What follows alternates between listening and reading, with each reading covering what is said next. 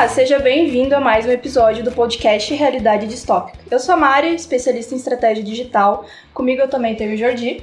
Oi, gente, tudo bem? E hoje trazendo nosso primeiro convidado, assim, mega especial, que é um parceiro aqui da Urgio, para a gente falar um pouco sobre esse momento de reinvenção profissional e pessoal, como que está sendo para uma pequena empresa que também é prestadora de serviços se reinventar nesse momento de pandemia. O Rafael da Gênese Treinamentos. Oi, Rafa. Oi, oi, oi, Mário, Jordi, obrigado pelo convite. E vamos lá. Obrigada por aceitar. Primeiro ponto, te apresenta um pouco, apresenta um pouco qual que é a proposta da Gênese, o que, que vocês fazem por aí também. E vamos lá, vamos embora, falando um pouquinho sobre especificamente o que, que vocês fazem por aí. Não, maravilha. A gente, a Gênesis Treinamentos, é uma empresa de treinamentos com foco principalmente em desenvolvimento pessoal. Então, a gente ajuda principalmente líderes e empreendedores a melhorarem sua inteligência emocional, se relacionarem melhor também com seus colegas, com seus liderados, uhum. clientes, também organizarem um pouco a sua vida e o seu trabalho. Então, a gente tem apoiado muitas pessoas a melhorarem suas relações pessoais suas relações com elas mesmas também, né? E organizarem ali seu planejamento, sua gestão do tempo, mais questões aí. E há quanto tempo tu tá com a Gênese, Rafa? Há quanto tempo tem a Gênese e há quanto tempo tu vem nesse caminho de desenvolvimento? Porque a gente sabe que tu já tem uma carreira. A Gênese está fazendo um ano agora, recém completou um ano. É, tá engraçado porque metade desse tempo foi dentro de pandemia, né? Então a gente trabalhou seis meses num cenário, entre aspas, normal e mais seis meses de pandemia. E eu estou nesse caminho de desenvolvimento pessoal há três anos. É, e antes disso trabalhava com comunicação e considero que continuo também, né, até hoje usando muito a comunicação, trabalhando com isso também. E eu acho uma coisa muito interessante porque os nossos negócios eles se encontram muito em um ponto que a gente tinha muito um certo nível de dependência, vamos dizer assim, do presencial. A gente tinha essa relação muito grande com eventos, com conexão, com networking presencial, o que era uma coisa muito simples de fazer até quatro meses atrás. E depois da pandemia, basicamente, essa, essa, essa oportunidade, esse canal, basicamente se fechou para empresas como a nossa, prestadora de serviços, que foca bastante nessa conexão pessoal e foca bastante em eventos. Vocês tinham também esses eventos presenciais aqui em Caxias do Sul. E a gente por aqui, a gente pausou totalmente esses eventos, fez alguma coisa online, mas a gente sente bastante falta disso. E por aí, como é que foi para vocês ter que dar essa pausa nesses eventos que vocês também faziam e se reinventar nesse sentido? Qual outras uh, formas de captar, de se conectar que vocês criaram por aí? Legal, muito bom. É, a gente estava bem dependente do presencial mesmo. E só abrindo um parênteses, né? Eu vejo que isso conecta muito com a vida pessoal também. Eu e a Tamara, que é a minha esposa e outra sócia da Gênese, a gente, uns anos atrás, a gente estava 100% online. Então a gente fazia tudo na nossa vida online. A gente trabalhava online, fazia tudo remoto e aí a gente meio que é, ficou de saco cheio de fazer tudo online e começou a sentir falta das pessoas. e a gente cometeu o que eu vejo que é um erro muito grande, que é sair do 8 para 80 e totalmente para outro lado. Então a gente estava fazendo Sim. tudo no digital e a gente foi 100% para o presencial. E aí na hora que chegou a pandemia a gente sentiu bastante.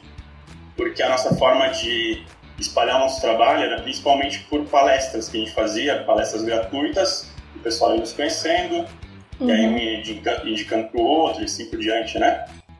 É, e quando chegou a pandemia, a gente até tava com o primeiro produto digital já, um curso já gravado, a gente chegou a lançar ele, é, mas a gente caiu muito numa coisa de, ah, vamos pegar o que a gente fazia no presencial e vamos só transpor para online.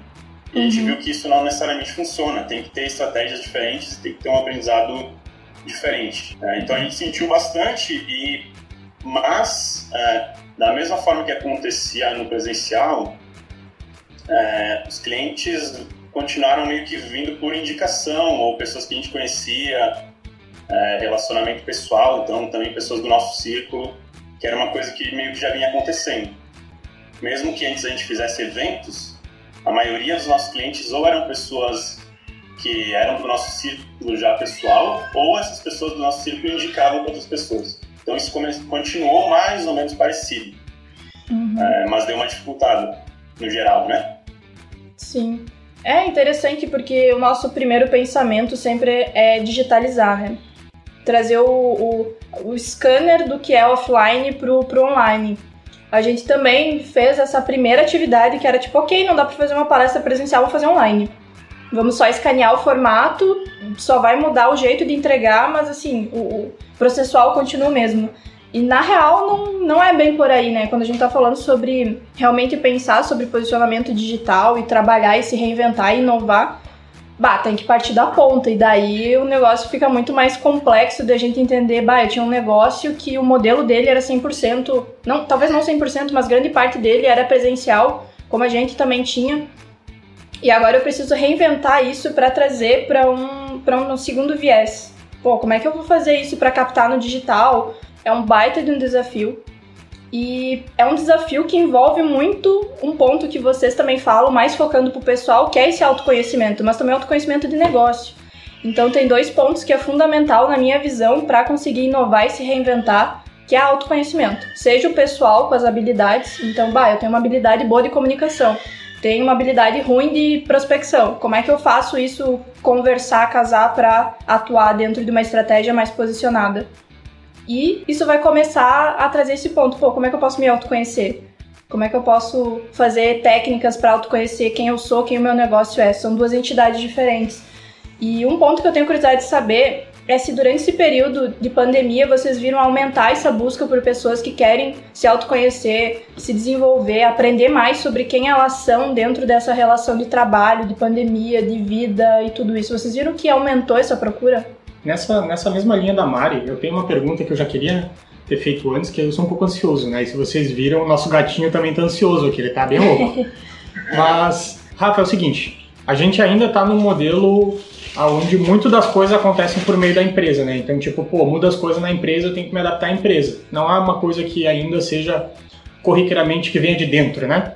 Muitas vezes isso vem por um estímulo externo, uhum. né? Que nesse como momento. Foi a pandemia, né? Um estímulo externo para mudança. Exatamente. Então, assim, como é que eu queria. O que, que eu queria saber de ti? Além de toda essa procura, se aumentou essa procura, a gente tem um país muito ansioso. Os líderes, esses caras que estão em posição de decisão, eles tiveram essa, esse, esse processo de amadurecimento de entender que eles iam ter que buscar essas novas ferramentas? Ou foi uma coisa muito da empresa empurrar para eles dizer: olha, a gente tem esse problema, vão atrás de resolver? Legal, muito bom. Bom, vamos para umas pesquisas e até mesmo no Google Trends, né? Que aumentaram as buscas por alguns termos, tipo. Eu não lembro se autoconhecimento aumentou, acredito que sim, mas até mesmo tipo espiritualidade. É, eu, tenho, eu tenho um artigo que está num, num blog parceiro que é o, o que é espiritualidade.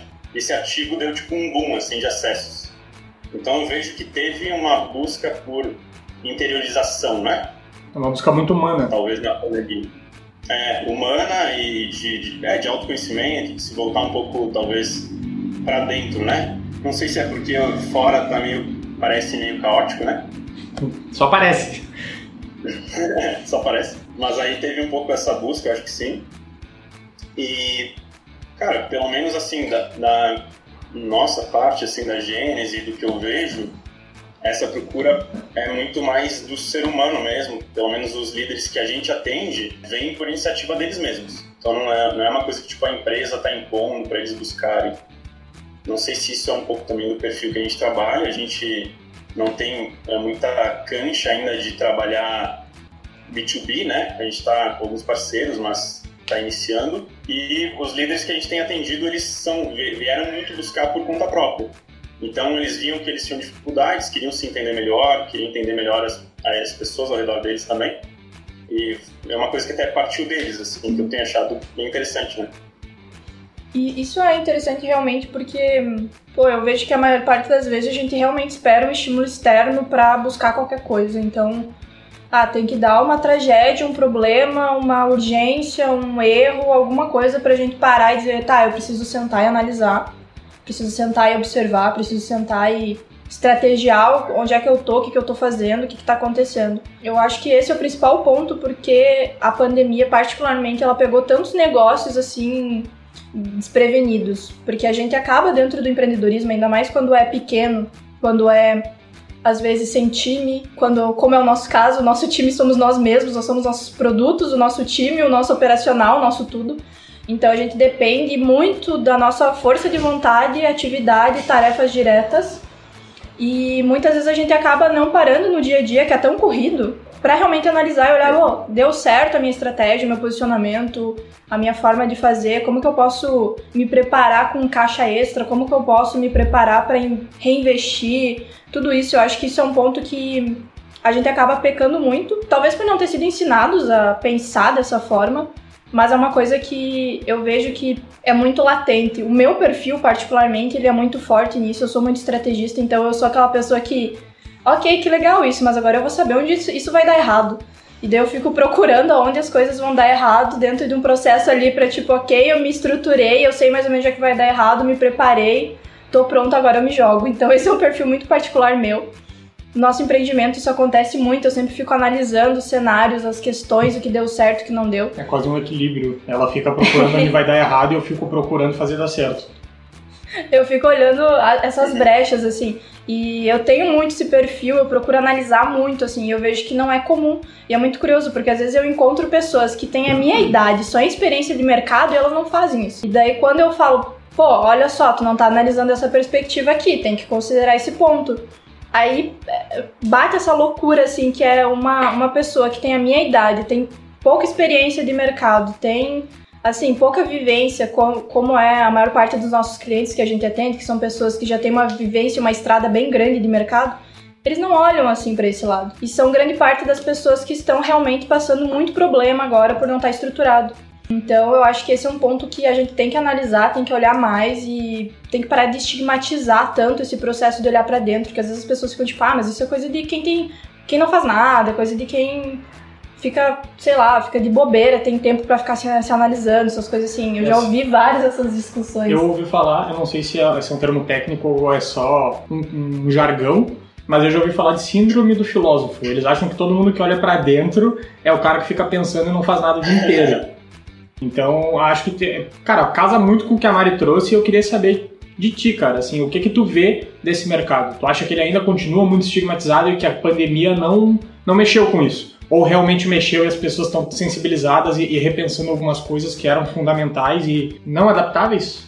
Seria aquelas coisas que a gente não muda, aqueles pilares que a gente não mexe. Imutáveis. Inegociáveis. Inegociáveis. Eu vários acho que, várias. Mas Uh, tu sente que essas pessoas têm olhado para esses pilares e, e, e, repensado nesse sentido? Porque teve muita gente que acreditou que com uma carreira consolidada a, a necessidade de mudança ia, ia, ser quase nula. E o que a gente vê é a necessidade de mudança aumentando praticamente a cada três meses. Então eu queria ver um pouco da tua visão sobre isso. Sim, eu acho que sim, cara, porque tem tanto a questão do, do autoconhecimento pessoal, como que a Mari estava falando ali, do, do autoconhecimento do negócio, né? E eu vejo que quando muda muito fora, a gente se pega meio desprevenido, sem saber tá, o, que, que, o que, que eu realmente posso oferecer. Isso é uma coisa que aconteceu com a gente, assim, de a gente focar muito no autoconhecimento pessoal, né? E talvez ficar até meio filosofando demais e não olhar muito para o autoconhecimento do negócio. É, como é que a gente pode agregar? E eu vejo também muitos, assim, alguns alunos também que são, que eram tipo CLT e perderam emprego, é, as pessoas que estão buscando fazer concurso e perceberam nesse momento que não tem essa estabilidade, é uma ilusão, não existe. Uhum. Então, se as coisas estão mudando o tempo todo fora, eu preciso ter alguma coisa dentro que me traga uma solidez, uma segurança. E aí, se eu não conheço o que está dentro, isso não é uma questão de, de, filosofar só, né? É uma questão de saber no que, que eu posso me basear, quais são as minhas habilidades, ou o que, que eu tenho de valores que, que vão me sustentar também ao longo de todas essas mudanças externas, né? Não sei se eu respondi, acho que eu esqueci um pouco da pergunta. Cara, para mim, um pra mim sim, porque esse ponto de tipo não olhar e, e, não ter esse olhar sobre a visão da saúde, da, do autoconhecimento do negócio, todos esses pontos assim, e ficar tão dependente só de um ponto, eu acho que eu, eu, vejo que ele é muito natural, assim, porque a gente também estava muito dependente assim de uma forma de, de fazer as coisas assim, bah, tá, tá dando certo essa forma e a gente precisa dar mais um pushzinho para aquilo funcionar, por exemplo, assim, ah, falta um, um pouquinho assim mais para dar certo, para realmente uh, dar a estruturada que a gente precisa. Mas o que a gente percebe agora é que aquilo, não, na verdade, não estava dando tão certo, que era o nosso, o nosso posicionamento que a gente tinha até então, mas em relação às propostas que a gente fazia, por exemplo, que a gente via que, bah, tá, tá meio que dando certo, mas precisa de mais empurrãozinho. Mas na verdade não era aquela proposta que estava dando certo, era meio que a, o nosso o nosso desejo que aquilo realmente desse certo. Então a gente, a gente percebeu que tinha que dar realmente uns três passos para trás, assim, mais um pouco, olhar um pouco mais de perspectiva, entender um pouco mais o todo, dar essa analisada dentro dessa perspectiva do negócio, principalmente agora que a gente fez uma mudança de visual, de identidade, investimento em site, um monte de coisa foi feito ao mesmo tempo. Eu acho que esse ponto que tu falou sobre, tipo, ah, não tem estabilidade em negócio, negócio nenhum, nem trabalho nenhum, não, não existe estabilidade, acho que foi um fator fundamental que a gente levou em consideração também para realmente fazer o investimento agora, porque, pô, estamos numa pandemia, será que vai dar certo? Será que a gente fecha, arruma um emprego, larga currículo, o que, que a gente faz? Sei lá, começa a oferecer outros tipos de produtos, serviços mas, pô, não, não tem estabilidade. Se a gente realmente ficar parado, estático, não importa onde a gente estiver, não vai ter segurança nenhuma. Então, o movimento, esse, esse ponto de, pô, arriscar, tomar um risco, óbvio, planejado, não vai sair por aí bem doido fazendo qualquer coisa porque tem que tomar riscos agora. Mas fazer tudo planejado, assumir os riscos, pô, puxar a bronca ali de estar tá no momento de pandemia, mas eu vou fazer um investimento no site porque isso vai me trazer retorno, porque o cliente vai ver que eu tô com mais estabilidade e ele vai me ver com mais profissionalismo, enfim. Fazer toda essa estratégia agora foi um ponto que a gente refletiu muito por aqui. E a gente levou muito em consideração esse ponto, tipo, pô, se eu estivesse num, num, num emprego normal agora, pô, eu não estaria com segurança nenhuma, porque se eu sou empreendedora e não tenho segurança, o outro empreendedor também não tem segurança. E a gente também teve que ter esse jogo de cintura agora, principalmente porque o nosso cliente é B2B, a gente trabalha com empresas diretamente. Então a gente também teve que ter esse jogo de cintura para negociar diferente, para fazer propostas diferentes, para entender o momento de cada cliente realmente diferente e se reposicionar em tudo, né? Principalmente tu que tá mais na ponta, tu vivencia muito mais isso, né, Jardim? Cara, eu acho que assim, para resumir tudo que tu falou é o seguinte: uh, a gente tende a olhar para o que dá certo. Né? Então, pô, eu tenho um posicionamento X, ele está funcionando. E daí a gente tende a pensar que, pô, eu preciso de algumas melhorias para ele funcionar ainda melhor.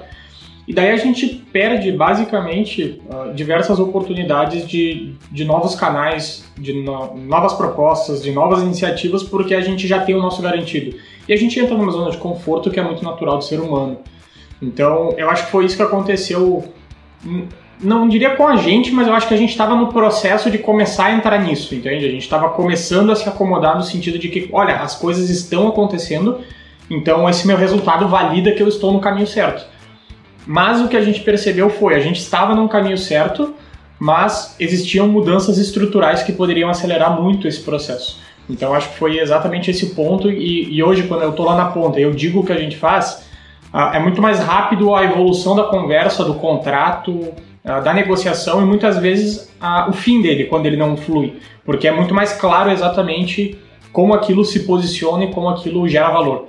Então, aquele contrato que demorava três meses para fechar virou uma semana. aquele cliente que eu demorava muito tempo para conseguir conversar com ele, ele me, ele me abre a porta mais rápido porque ele tem mais clareza de quem eu sou.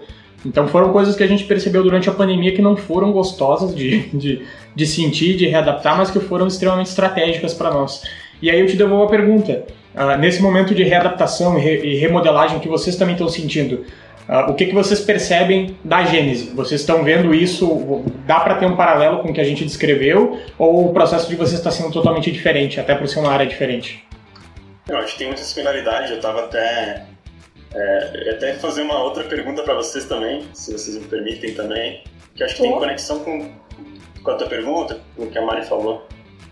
É, pra, pra gente, eu, eu sinto assim muita essa dificuldade de é, um desafio grande para mim entender até onde vai a minha vontade, o meu sonho, vamos dizer, como empreendedor. Ao mesmo tempo, às vezes a gente vê que aquilo que estava funcionando não era necessariamente porque tinha uma grande demanda, mas porque a gente queria muito, a gente estava batendo muito naquela tecla. Um desafio nosso, um desafio meu, pessoal até, é, entender esse equilíbrio, como é, equalizar isso de onde é que entra o meu sonho como empreendedor, aquilo que eu quero muito fazer, até onde isso vai, né?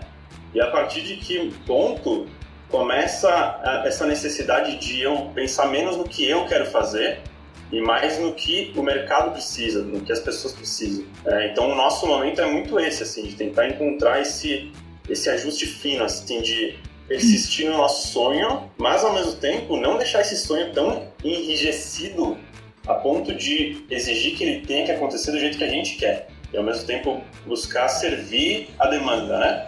É, eu queria até saber de vocês, se vocês puderem também compartilhar os insights de vocês, de como que vocês veem é, que é possível resolver isso. Ou vocês simplesmente focam na demanda, ou focam no que vocês querem.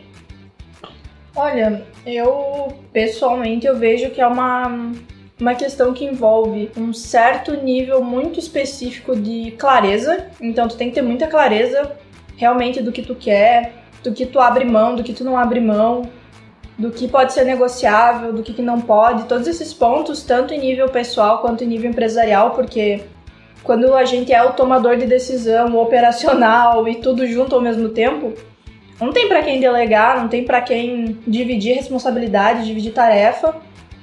E às vezes falta abraço e falta abraço assim de um jeito muito gritante, assim, às vezes realmente é muito muito puxado, muito pesado ser empreendedor e, e dar conta de tudo isso. Então tem que ter muita noção assim do que que do que que tu tem disponível para dar e também para receber dentro desse processo de empreender. Então, o primeiro passo para mim é clareza, eu sempre parto disso. Então, eu antes de empreender, eu pensei muito se realmente eu queria fazer, se eu, se eu tava disponível para fazer e tudo isso. Toda vez que a gente toma uma grande decisão, como vamos repaginar, fazer um site, botar podcast, fazer um monte de canal novo, Pô, eu, eu pensei, a gente conversou muito antes de tomar essa decisão prática de fazer agora. Então teve muita clareza no processo.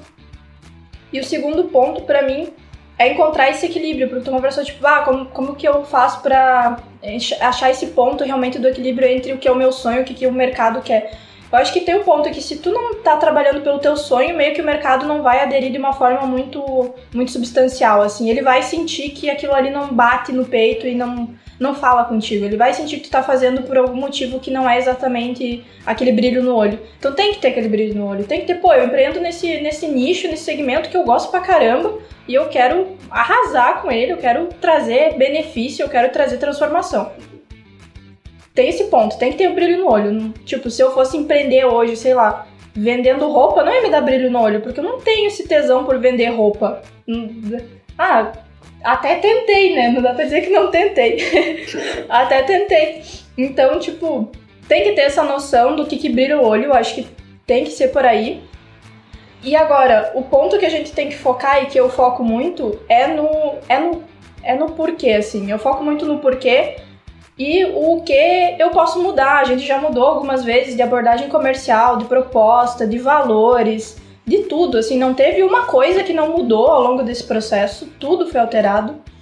E se eu não, não praticasse essa questão de desapegar do que, que eu tô fazendo, mas focar no, no porquê que eu tô fazendo, ia doer muito mais. Porque dói quando a gente faz um, um negócio ali, ah, eu fiz com tanto carinho, tanta dedicação, botei todo o meu trabalho, meu brilho ali, e meu cliente não gostou, o mercado não aderiu e tudo isso. Então, eu trabalho muito nesse sentido nos meus empreendimentos, e quando eu digo empreendimentos, não é só na URG, mas é os projetos que eu toco. E eu foco muito nesse ponto. Por que, que eu tô fazendo isso? Porque eu quero atingir tal objetivo, é o meu foco.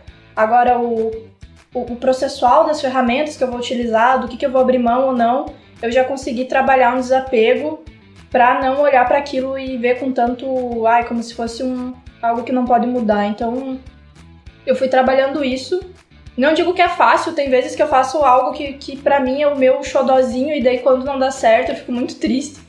E, e geralmente eu que faço as estratégias, então assim, para mim 80% da estratégia é fazer coisas que vão pro lixo, porque aquele 20% é o ouro do que tu faz. E achar esse 20%, tu tem que errar 80 vezes para achar aqueles 20. Então é muito erro, é muito tapa na cara assim que tu toma, é muito não. E esse processo é muito dolorido. E daí quando tu foca muito nesse, nesse, nesses produtos que tu tá fazendo e não dá certo, isso frustra pra caramba. Então é por isso que eu foco tanto no que eu quero transformar. E para mim, pessoalmente, o que eu quero transformar é trabalhar com mulheres. Então eu quero que mulheres olhem e falem, pô, olha, ela tá fazendo, ela tá com medo, ela tá indo, ela tá se esforçando. Pô, eu, eu tenho isso, eu tenho medo de falar em público, ela também, ela tá falando, olha que massa, eu acho que eu consigo fazer. Então eu acho que eu quero trabalhar nesse ponto de, de ser um espelho para mulheres que eu, que eu não via um espelho. Não porque não tinha, mas porque eu não via um espelho, eu não me identificava. Eu tenho certeza que vão ter pessoas que vão se identificar comigo. Então é isso que eu quero trabalhar lá na ponta. Independente se eu estiver fazendo o que, é isso que eu quero atingir. Então, para mim, é muito nesse sentido que eu trabalho. Cara, para mim, assim, eu tenho, eu tenho uma pegada que é até simplista demais, mas é assim que eu faço. Então, eu vou, ser muito, eu vou ser muito verdadeiro. Legal, assim. legal, legal. Existem muitas variáveis no mundo, mas para mim, quando eu olho para o ser humano de forma geral, tem poucas coisas que para ele uh, são muito, muito valorosas, entende? Então, uh, eu tento sempre saber o que, é muito valoroso para mim pessoalmente. Então, assim, quando eu defino algo, eu defino algo com muita clareza, mas com muita certeza que é aquilo. Então, assim, pô, eu quero causar uma transformação, particularmente a, a, a nível Brasil ainda na minha vida. Beleza, como é que eu começo a fazer isso? Bom, primeiro eu tenho que começar a transformar a minha vida e o, e o meu ambiente. Então, assim, isso está muito claro para mim. Como eu vou fazer, meu, não me interessa, entendeu? Eu vou dar com a cara na parede e vou voltar de novo. E daí eu, eu, a gente vai aprendendo algumas coisas ao longo do caminho, né? Então eu tento encontrar a, as poucas coisas que merecem muita energia e daí eu tento fazer de forma muito específica o seguinte: eu quero fazer isso, é, transformar algo. Agora, não me interessa como eu vou chegar naquele ponto, então pode ser um produto diferente, uma abordagem diferente, um, uma prospecção diferente. Eu realmente não me importo com esse processo. O que, me, o que me importa é chegar naquele momento e entregar o que eu me propus a entregar. Então, eu acho que se eu fosse olhar do lado da Gênese nessa parada, eu diria, pô, eu quero transformar, eu quero impactar pessoas a nível pessoal. O produto não está vendendo, eu tenho que vender esse produto, porque senão eu não entrego essa transformação. Então é mais ou menos por aí que eu iria. É uma simplificação extrema, porque a gente não está falando de nada técnico. É exatamente muito sobre feeling e decisões pontuais.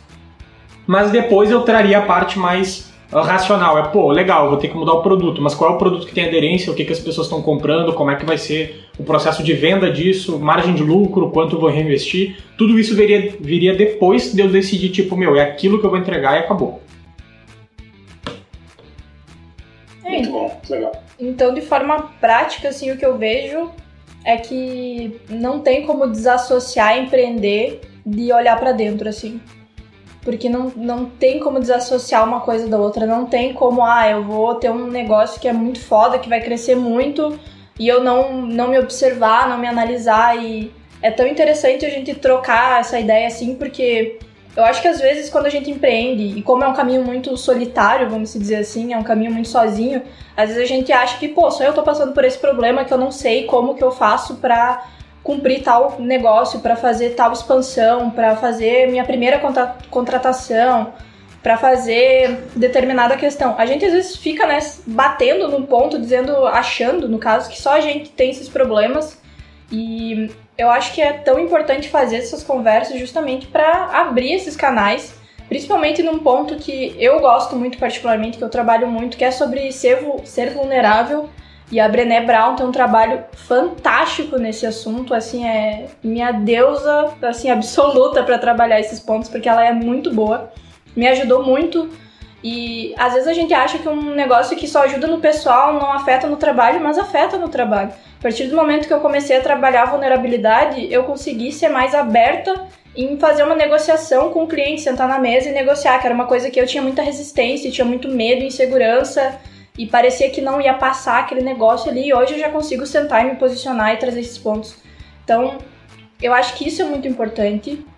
Criar essa rede de apoio, assim, de pô, ter um amigo, ter um parceiro, alguém que é empreendedor, que também tá naquela mesma fase, assim, para trocar essas ideias, trocar essa visão, fazer essa, essa troca realmente de vivências, porque são vivências muito únicas, mas elas se encontram em muitos pontos, né?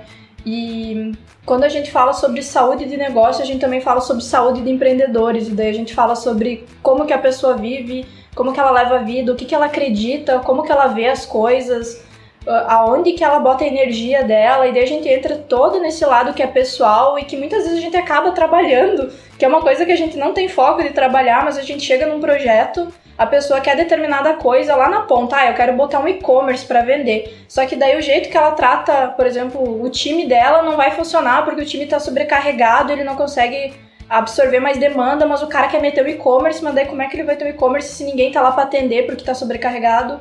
E daí no final o ponto é que ele não sabe liderar. Aí a gente tá falando sobre uma pessoa que tem que trabalhar o pessoal, então a gente tá falando sobre coisas que muitas vezes a gente tem um problema que parece do negócio, mas é da pessoa, que é do indivíduo.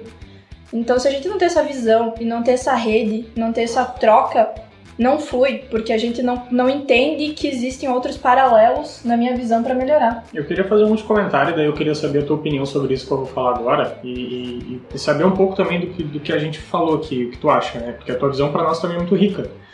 E.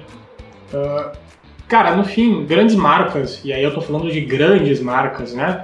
Normalmente elas têm uma pegada muito humana, ou elas atendem uma necessidade muito humana. Então, tipo assim, qualquer grande marca que tu for ver, ela tem um apelo de desejo muito forte, ou ela tem um apelo de emoções muito forte. Tudo que é meio morno, ou tudo que é meio só, só por útil, só por ser útil, ele acaba não se tornando uma grande marca, uma grande referência, acaba não transformando socialmente as pessoas. Então acaba chegando no indivíduo. E eu acho que essa é uma grande preocupação que a gente tem aqui, pelo menos.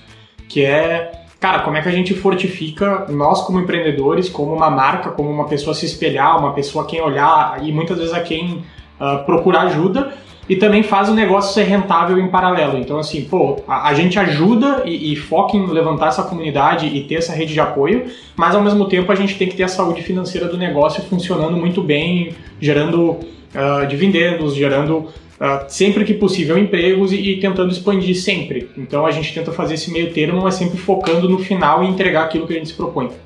Não, legal. É, eu até perguntei isso para você desse equilíbrio, porque foi o desafio que eu senti também nesse momento meu, de às vezes a gente é, se apegar muito às camadas externas ali, né? Que nem vocês estavam falando, o que que eu vou entregar lá na conta, qual que é o produto, e ficar batendo cabeça ali, né? E esquecer um pouco do propósito que está por trás.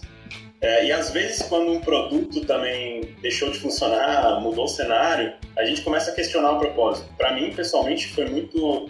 Eu vinha dessa, desse, desse questionamento, dessa insegurança do propósito nos últimos anos. E começar a Gênese foi um passo muito decisivo de vou conseguir o propósito, não importa o quê. É, e aí eu falei, putz, resolvi isso na minha vida. Aí caí numa vaidade ali de veio a pandemia e comecei a questionar o propósito de novo será que eu tenho que mudar tudo?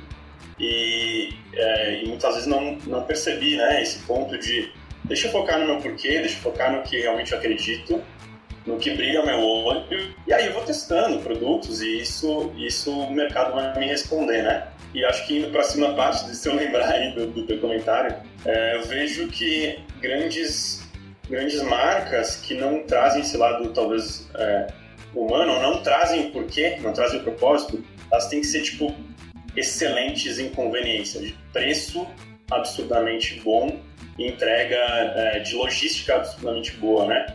Então, tipo, se uma marca, talvez ela for muito, é, como é que eu posso dizer, fria, talvez, né? É, não trabalhar muito desejos, emoções, é, é, mas ela praticar preços muito baixos, muito competitivos e a logística dela for muito boa, talvez ela sobreviva e talvez seja uma gigante. Só que quantos de nós conseguem fazer isso, né? Eu acho uhum. que é um desafio muito grande para os pequenos empreendedores é, ficar nessa briga absurda por preço e por logística. Então, a gente geralmente não vai conseguir entregar o produto mais barato do mundo para o máximo de pessoas possíveis, no, é, com a maior velocidade possível então, uma saída talvez para isso é a gente justamente trazer mais personalidade, talvez trazer mais emoção, talvez, talvez trazer mais calor humano mesmo, né? No negócio. É, eu.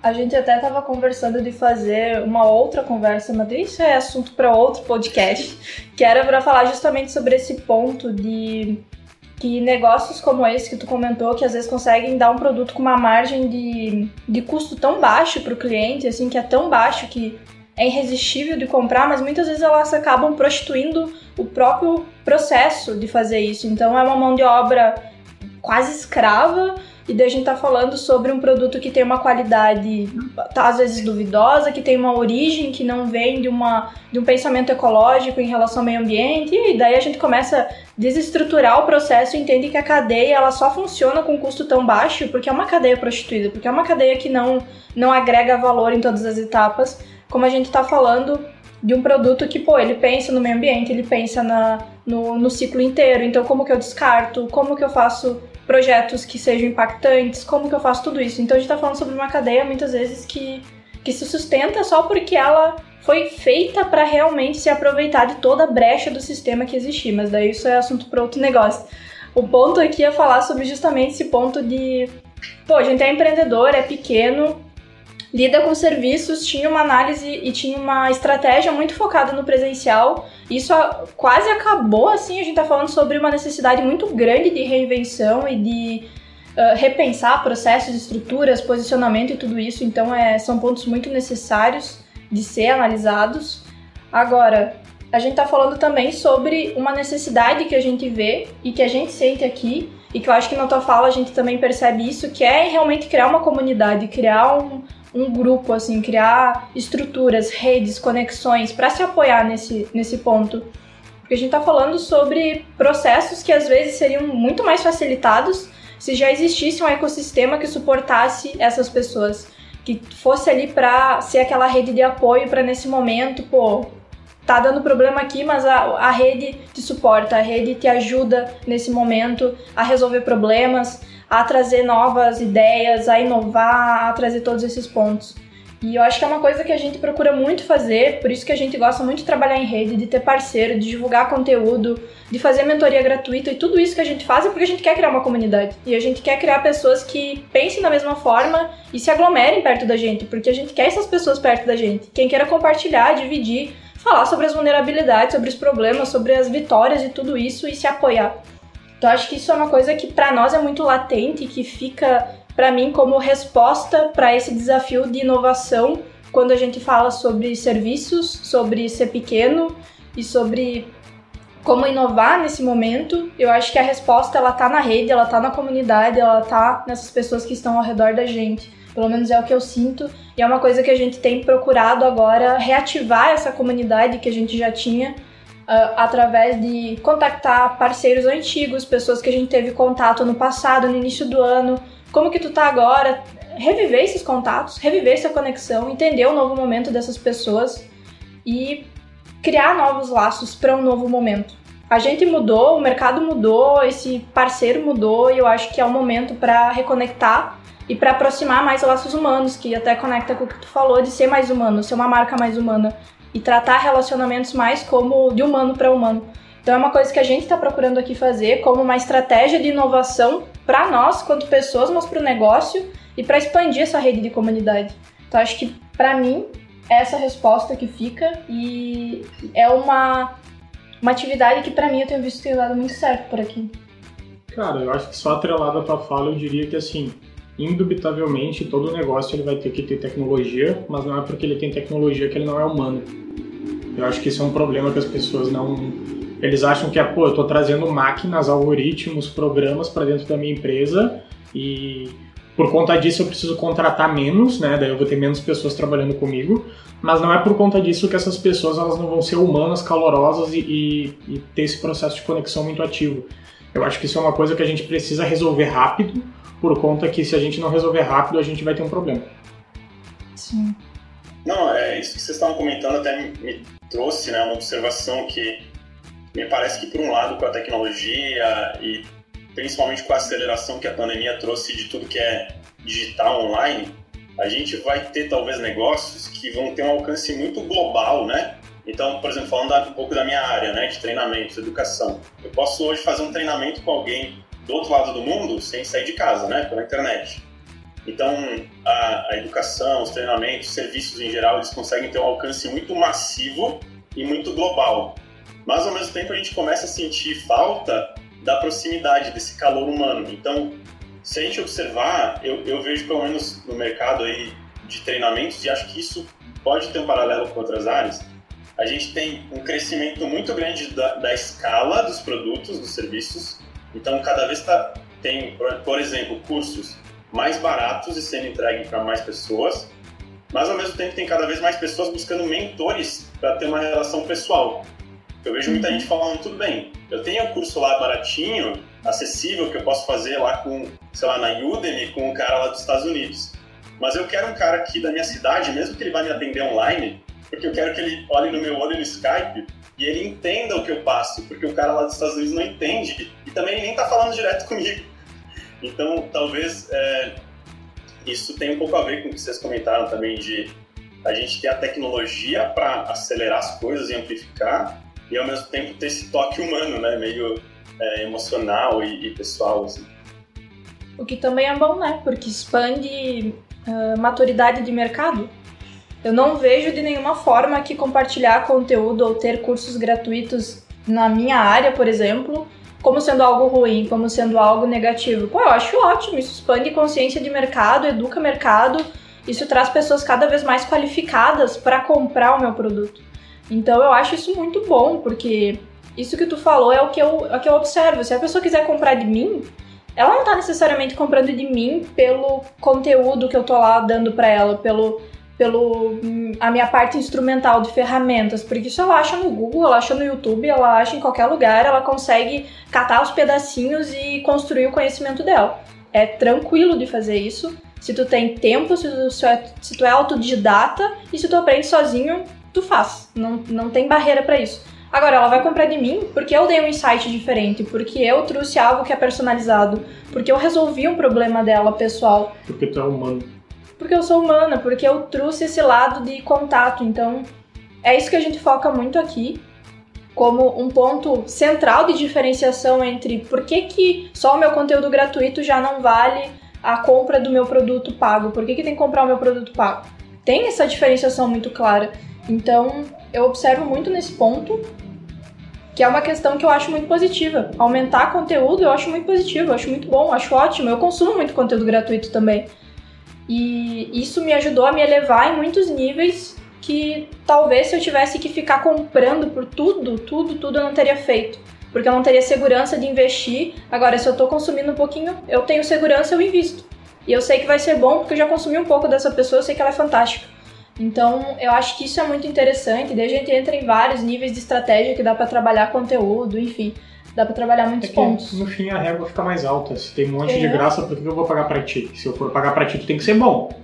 Então, assim, a régua fica mais alta e aí a gente vem para aquele problema. Uh, sim, a gente compete contra o mundo inteiro e cada vez mais a gente vai ter mais pessoas para competir. A, a, a, tendência não é diminuir, é a tendência é aumentar. Então, beleza. Ah, naturalmente, se a gente já está sentindo pressão mercadológica hoje, cara, ou tu, ou tu aceita que tu vai ter que aprender e elevar o nível e entregar mais, ou tu sai do mercado. Não, não existe meia, meia pista. É essas duas pistas que a gente tem. Bom, para se encaminhar para os finais, acho que o bate-papo foi muito positivo e foi muito legal. A gente trouxe vários pontos aqui que só ele sozinho dá para trazer outras linhas de assunto, porque são assuntos muito legais e dá para debater muito. Eu gosto também. A gente gosta, por isso que faz um podcast. Gostamos pouco de falar. Para mim foi muito enriquecedor ver um pouquinho mais da tua visão, trocar esse momento, porque como eu comentei, às vezes empreender é um caminho muito solitário. E é bom trocar essas ideias, é bom ouvir alguém que passe talvez por problemas semelhantes, por desafios semelhantes e saber que é normal, tá todo mundo acontecendo essas decisões, esses momentos de reinvenção, de reposicionamento e repensar e reavaliar aquilo que a gente considerava como verdade. Eu acho isso muito positivo, que a gente reavalie esses pontos nesse momento. E talvez esse seja o único ponto, se é pra, que dá para dizer que existiu algum ponto positivo na pandemia, que é reavaliar. E para mim foi muito bom. Agradeço a tua presença aqui no nosso podcast. Se tu quiser deixar uma mensagem final, dizer quais são as redes da Gênese para o pessoal também acompanhar o trabalho de vocês, que também é fantástico, que vocês vão estar com um livro logo mais também, né? E tudo isso para acompanhar um pouquinho mais pela rede de vocês. Maravilha, não. Eu, eu que agradeço o convite aí, foi um prazer. Sempre bom bater esses papos. Para quem quiser acompanhar, Instagram, arroba geneze.treinamentos Meu Instagram pessoal também, arroba Rafael Zenato, Z-E-N-A-T-O. Eu só queria dizer que eu vejo que a pandemia trouxe várias coisas positivas. Eu, eu vejo a pandemia quase como necessária para a gente é, refletir um pouco. Acho que a gente estava muito acelerado, talvez. Tinha uma euforia muito grande em vários pontos e isso veio como como algo que meio que nos forçou, né? alguns vão julgar como positivo, outros como negativo, mas enfim, é o que é. Nos forçou a refletir, no mínimo, né? E tirar alguns aprendizados e também desapegar de coisas que a gente estava fazendo antes que talvez já já estavam prontas para serem limpadas, vamos dizer assim, né? É... E é, é isso, vamos, vamos para frente e se reinventando, sempre se adaptando e acho que vocês também trazem muito isso no trabalho de vocês, então podem ajudar muita gente com isso. Que bom, é o objetivo. O ponto é criar comunidades, criar educação de mercado espalhar cada vez mais esse tipo de conteúdo, porque basicamente não vale de nada se a gente guarda só na nossa cabeça. Então tem que falar com os outros, tem que criar essa rede. Então, obrigado, Rafa, por participar do nosso podcast. Obrigado, Jordi, por ser co-host nesse episódio maravilhoso. E nos vemos no próximo episódio.